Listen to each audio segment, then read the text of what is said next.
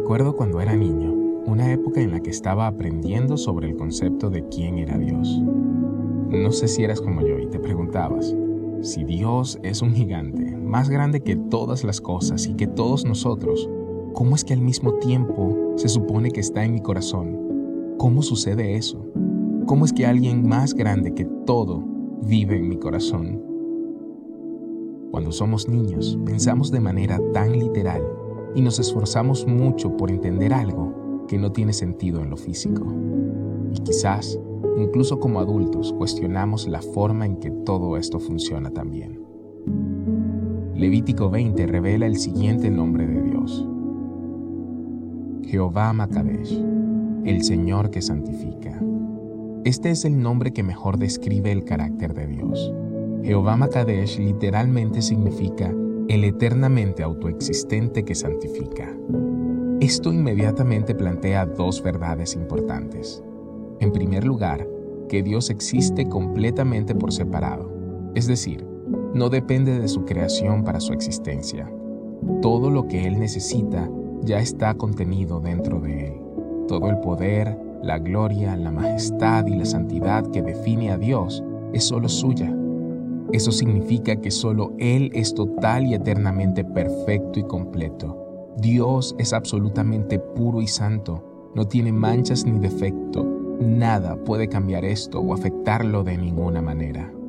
A diferencia, el hombre puede contaminarse a sí mismo tan fácilmente con el pecado. Y esto plantea un problema importante, porque nada que no sea santo puede sobrevivir en la presencia de la santidad de Dios. Sus ojos son demasiado puros para mirar el pecado. Cuando el no santificado entra en contacto con Dios, sucederá una de dos cosas. O lo que es impío será quemado o destruido por su santidad, o Dios intervendrá y santificará a los impíos. Jehová Makadesh es la provisión de Dios para proteger a su pueblo de esta verdad. Dios santifica a su pueblo para que pueda entrar en su presencia y no ser destruido. Este nombre de Dios responde cómo Él puede ser tan grande y vivir dentro de nosotros. Su plan de redención requería que Jesús tomara nuestros pecados sobre sí mismo y muriera para santificarnos en Él.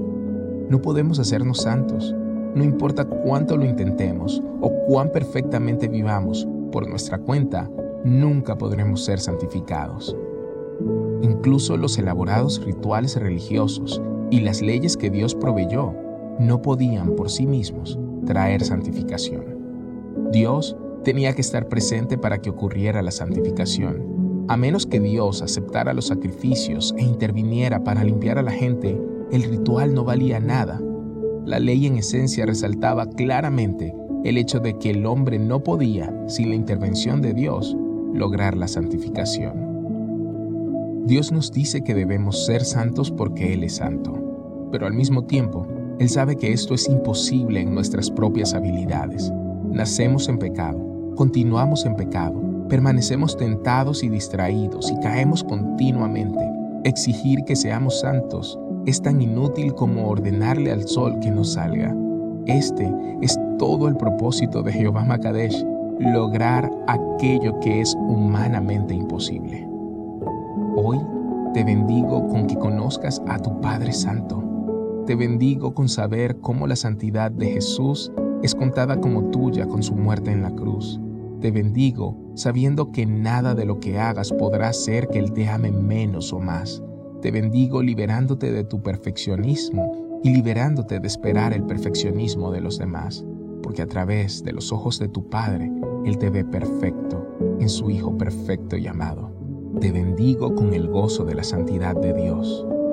Nuestra cultura no asocia el gozo con la santidad, pero Dios dice que gritar y cantar con gozo es parte de la celebración de quien es Él.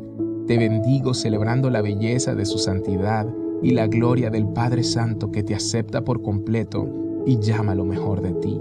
Te bendigo sabiendo profundamente que en tu espíritu estás limpio, estás dedicado, estás consagrado a Dios. Eres santo porque Él es santo y te santifica.